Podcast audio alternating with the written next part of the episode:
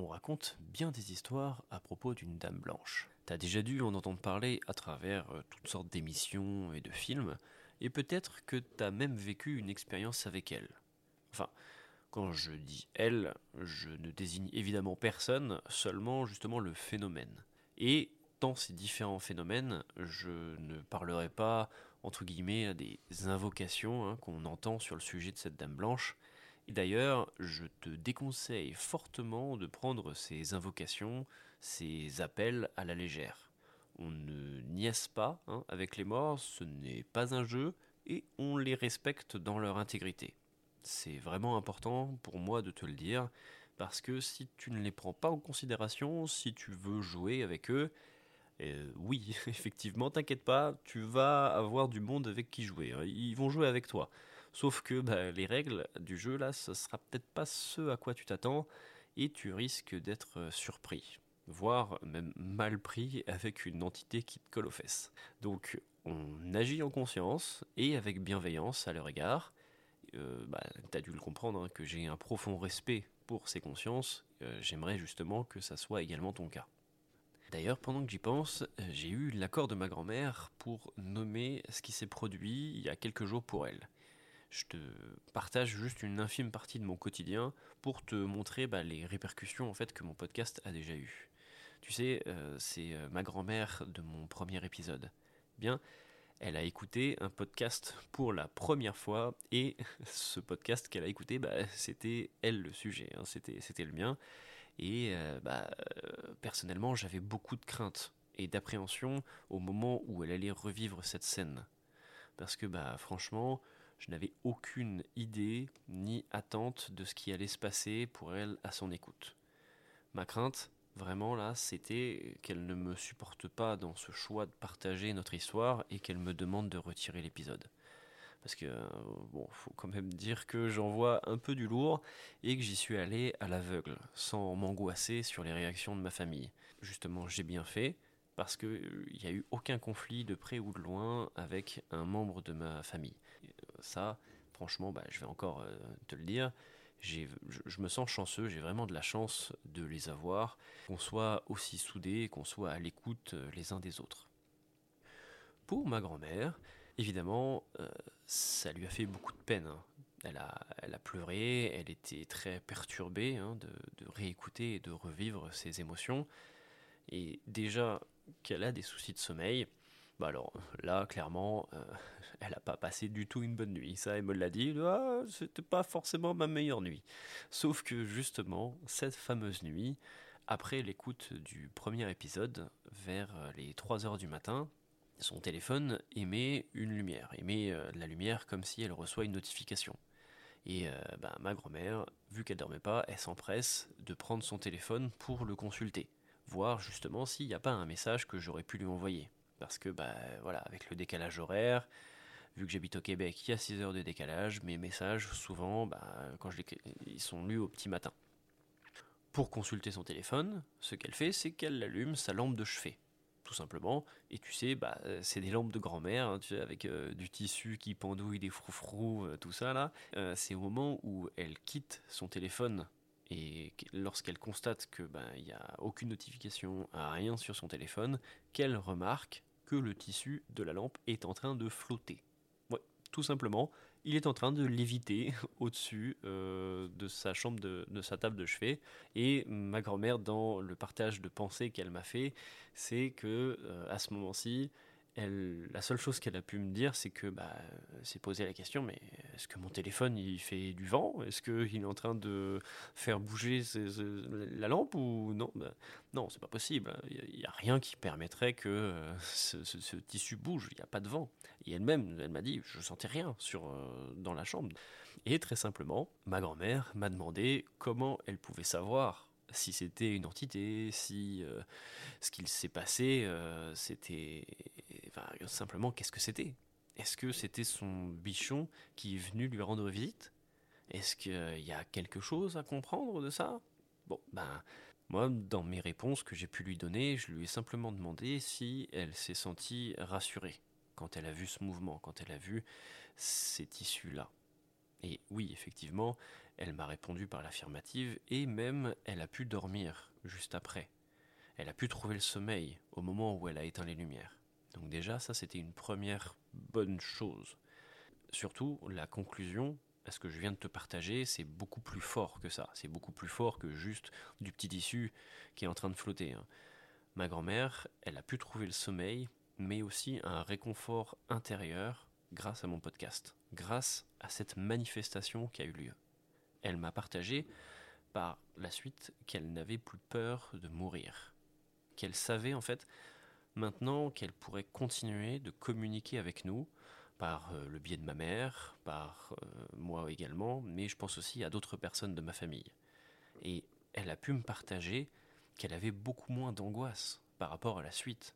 Et ça, euh, est-ce que tu te rends compte de ce qu'elle a pu me partager? Franchement, c'est mon premier épisode, j'étais à des années-lumière d'imaginer ce que ça aurait pu créer chez elle, et puis même peut-être chez toi.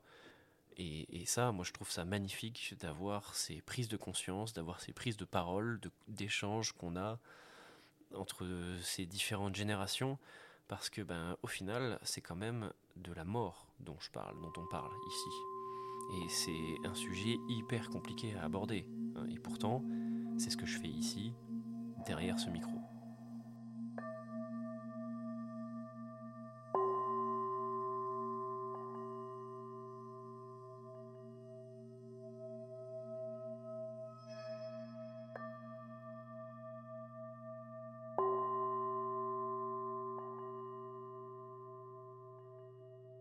Bienvenue sur mon podcast La sensibilité de Xéno. Je m'appelle Alexandre Boismin et je propose un contenu sur les compétences des enfants à ressentir d'autres formes de conscience. Pour te présenter rapidement le genre de sujet qu'on aborde ici, eh bien, à l'âge de 6 ans, j'ai commencé à communiquer avec mon grand-père décédé. J'en ai fait une force, je me suis construit et j'ai appris à me connaître et me reconnaître dans cette sensibilité. C'est pourquoi, à travers mon podcast et mes histoires, j'essaye humblement de transmettre ce que j'ai appris, sans détour, sans filtre et avec le plus de douceur possible. Et c'est à mon tour de te partager dans cet épisode ce qui s'est déroulé pour moi avec cette fameuse dame blanche. Je vais te replacer dans un contexte qui te permettra de comprendre l'évolution hein, qui s'est produite chez moi et comment j'en suis arrivé à communiquer avec elle. Mais avant ça, je te partage ma vision de ce que j'entends par la notion d'enfant. Oui, mon podcast évoque la sensibilité des enfants à percevoir d'autres formes de conscience, sauf que la notion d'enfant, ben, je l'étire au maximum. Lorsque euh, justement j'ai pris conscience de l'univers dans lequel j'allais me développer, et que j'ai décidé de m'investir dans la communication avec les défunts, j'avais euh, justement 18 ans. Et euh, réellement, je me considérais comme un bébé. Un nouveau-né qui découvre un nouveau monde. Enfin bon, hein, pas si nouveau que ça, hein, j'ai quand même ma première histoire qui reflète mon lien assez euh, fin et précoce avec, euh, avec ce monde des défunts, mais euh, c'était pour moi qu'un lot en fait de tumulte et de dérangement. C'est en fin de compte à partir de cette fameuse dame blanche qu'il y a eu un switch pour moi. Il y a eu ce changement, il y a eu cette transformation et j'ai pris conscience de quelque chose. J'ai au final affronté mes peurs et j'ai commencé réellement à considérer ma capacité sensible comme un outil et euh, non comme un boulet. C'est pour ça que mes histoires et mes réflexions peuvent sortir du cadre de l'enfance, surtout lorsqu'il s'agit de communiquer avec les défunts.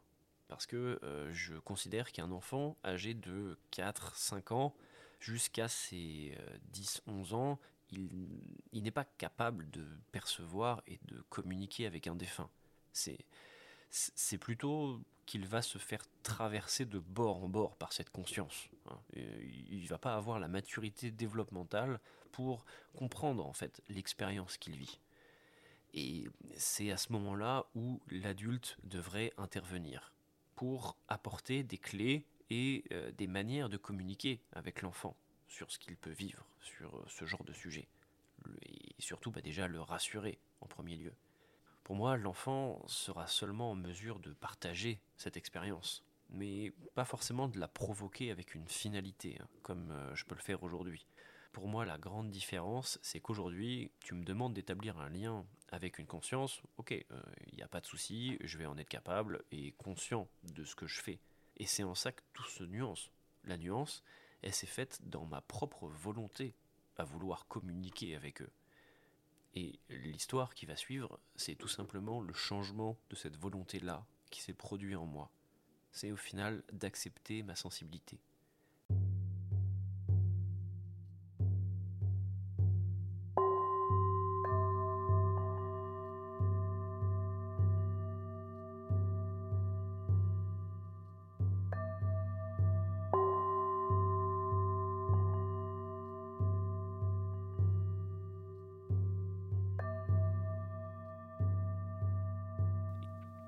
Trois années se sont écoulées depuis ce fameux cours de français.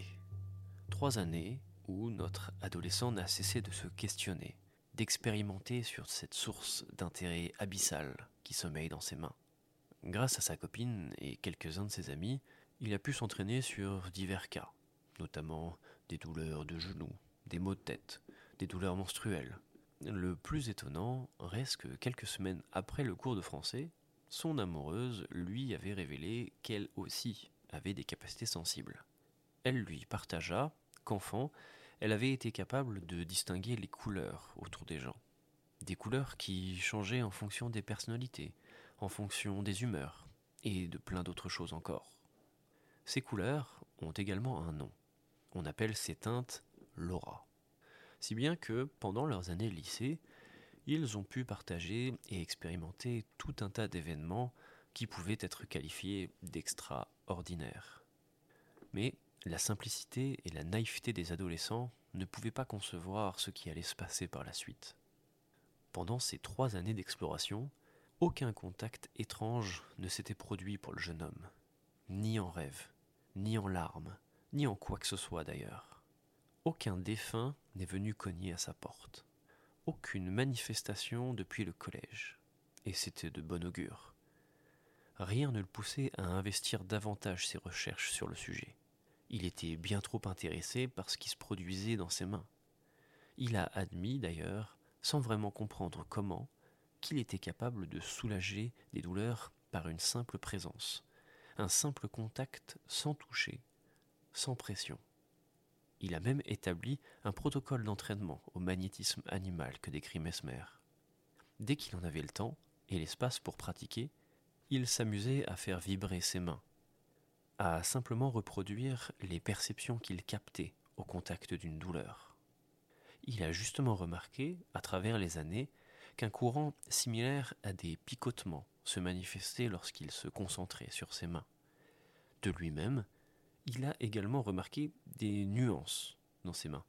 Il avait l'impression que la couleur de sa peau était plus rosâtre, que des petites alvéoles se formaient lorsqu'il se concentrait à manifester du magnétisme. Mais le plus incroyable, c'est la valeur de la douleur qu'il percevait.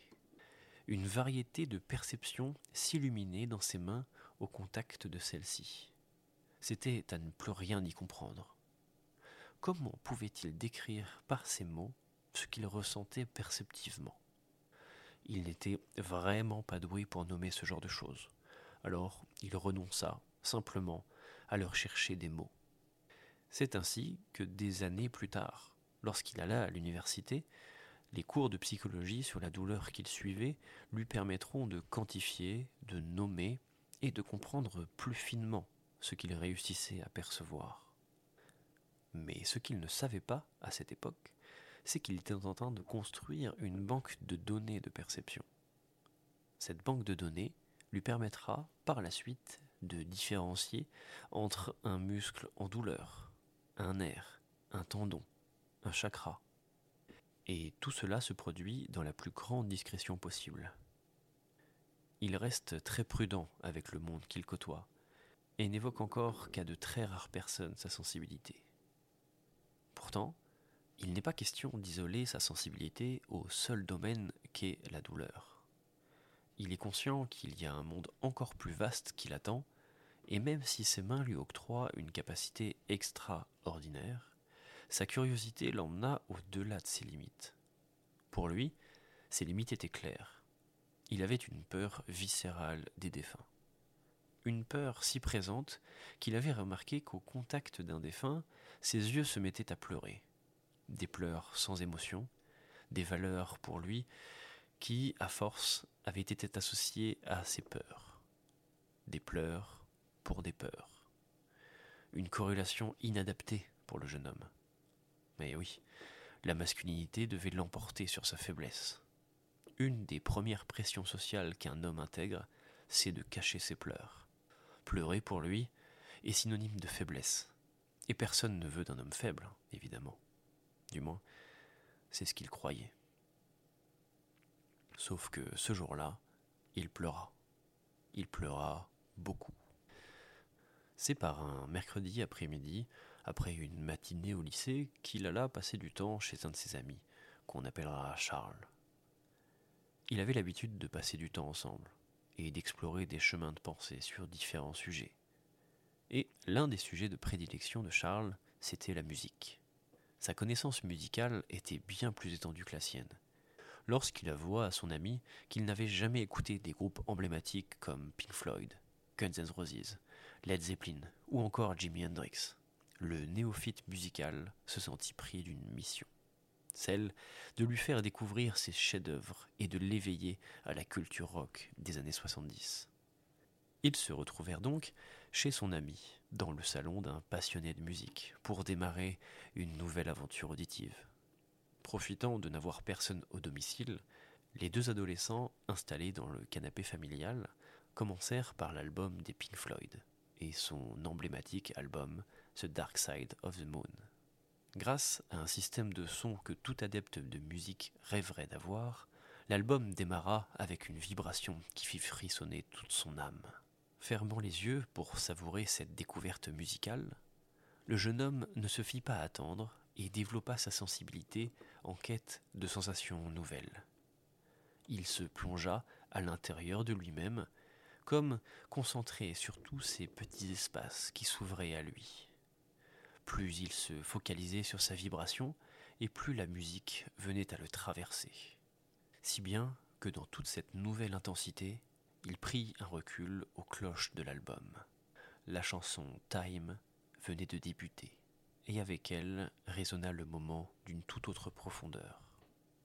Gardant les yeux fermés, il releva la tête et ouvrit les yeux de l'intérieur.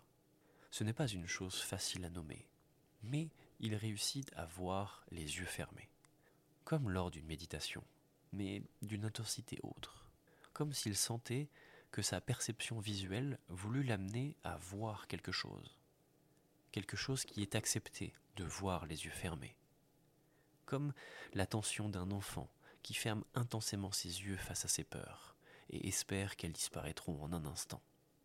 Cet instant, il restera gravé à jamais dans sa mémoire lorsqu'il entendra le cri de cette voix féminine.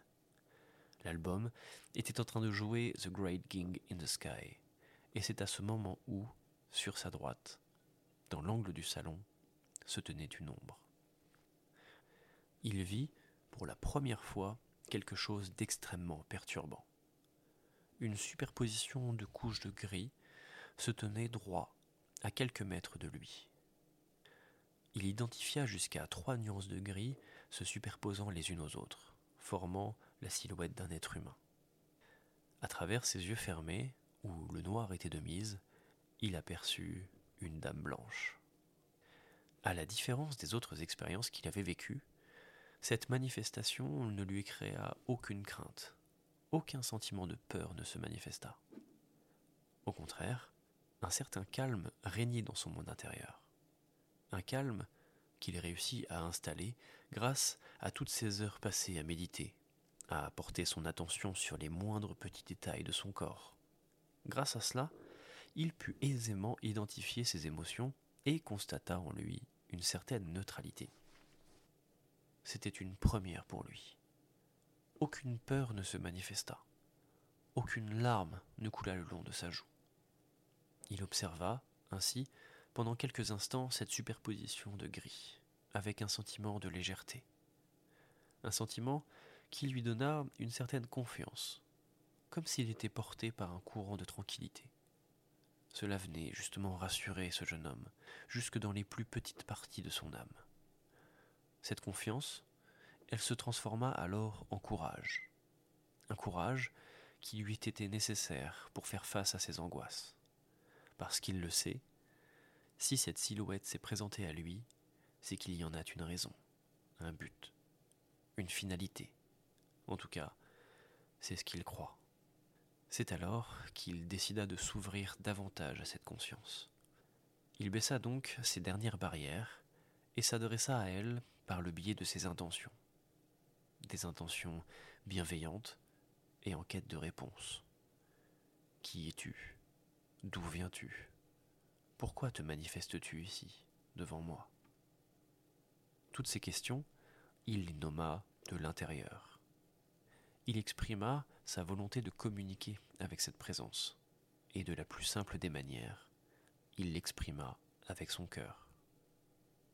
Dès l'instant où il partagea ses intentions, il reçut à l'intérieur de lui des nuances, des nuances d'émotions qui prenaient place en lui, mais avec une teinte différente. Il ne savait pas trop comment l'expliquer, mais il fut rempli de gratitude, de sérénité, de remerciement. Des vagues d'émotions déferlaient en lui, et il comprit rapidement que ça ne lui appartenait pas. Ces affects, qui n'avaient pas lieu de se manifester en lui à ce moment-là, ne pouvaient venir que d'une seule direction, celle de l'entité. Quand il comprit que ces vagues d'émotions n'étaient qu'une projection, qu'un transfert d'émotions, il laissa alors ruisseler toute vibration passée et s'abandonna complètement un lâcher-prise total sur son corps, son esprit et ses émotions. Il consentit à partager son corps avec l'entité. Un abandon complet et une ouverture comme jamais auparavant il n'aurait été capable de faire. Plusieurs minutes passèrent comme une éternité pour le jeune homme. Il n'avait d'ailleurs plus vraiment conscience de son environnement. À l'intérieur, c'était un dédale de stimuli, qui donna l'impression d'être transporté à travers les temps. Des temps passés, présents et futurs, où se mêlent des informations émotionnelles de toutes parts, des ressentis, des images, des sensations, des douleurs. Essayant de capter le plus d'informations possible, notre jeune homme ne put maintenir le lien bien longtemps. Si bien qu'à la fin de l'album des Pink Floyd, il prit une profonde inspiration et rouvrit les yeux délicatement. Il constata immédiatement l'humidité sur ses joues, et à en déduire les lignes de ses larmes, il a dû beaucoup pleurer. Mais ce n'est qu'une bagatelle par rapport à ce qu'il vient de vivre. Naturellement, et avec simplicité, il raconta à Charles ce qu'il venait de se produire. Il lui raconta tout, dans les moindres détails. À la fin de son récit, se fit autour de son ami de prendre la parole. Charles lui raconta alors son histoire de vie dans cette maison. La maison en question, il y habite depuis sa naissance. C'est une vieille bâtisse de Normandie qui a été rénovée avec les années. De la pierre ancienne, avec sa charpente de plusieurs décennies, les murs ont vécu bien des époques. Et les années passées ont justement laissé place à des histoires notamment celle où il était question d'une dame blanche. À plusieurs reprises, dans sa jeunesse, Charles a pu entrevoir au coin de la porte, ou derrière une fenêtre, ce voile blanc qui se déplaçait devant lui. Il n'a jamais eu peur, n'a jamais eu le sentiment que cette chose lui veuille du mal. C'était pour lui juste la présence de la maison, l'esprit qui habite ces lieux, qui veille sur eux, tout simplement. C'est alors qu'avec toutes les pièces du puzzle, les jeunes amis arrivèrent à la conclusion suivante. La manifestation qui venait de se produire, ainsi que les précédentes, était très probablement l'ancienne propriétaire. C'était une personne qui a elle-même vécu la quasi-totalité de sa vie dans cette maison. Elle y est même décédée, et son attache pour son bien était encore trop forte pour être capable d'explorer autre chose. C'est pourquoi les émotions et les intentions captées lors de cet échange avec le jeune homme, lors de ce pont entre ces deux mondes était principalement de la gratitude et du soulagement. Elle débordait de remerciements quant au fait d'avoir bien pris soin de ce lieu. Le soulagement de savoir qu'une belle famille a pu voir le jour et demeurer ensemble toutes ces années, sous ce même toit. Ces simples intentions, elle voulait absolument le transmettre comme un message au reste de la famille. La seconde volonté qui s'est manifestée était l'intention d'être reconnue dans la maison. Elle a fait en sorte de nommer sa volonté d'être reconnue comme un membre de leur famille. Comme si, justement, son rôle avait été de prendre soin d'eux dans les moments difficiles. Les manifestations qu'elle a réalisées par le passé n'ont jamais eu pour but de leur faire peur, mais justement d'avoir cette chance d'être peut-être reconnue par eux. Ces deux volontés, celle de vouloir remercier et celle d'être reconnue, ont été nommées un soir lors d'un dîner familial. Charles prit la parole et raconta l'histoire de cet album de Pink Floyd, The Dark Side of the Moon. La parole fut libérée. Ce fut un repas chargé d'émotions et d'histoire, car la famille compta, chacun leur tour, les manifestations qui se sont produites au fil des années. Chacun de leur côté, ils avaient vécu des phénomènes troublants, mais à aucun moment il n'avait été question de les partager. Et ce repas a justement permis de libérer bien des choses. La plus belle reste, selon moi, qu'une conscience a été entendue. Une voix intérieure allait naître en chacun des membres de cette famille. Et cette voix, comme cette conscience, allait pouvoir continuer de vivre de nouvelles aventures.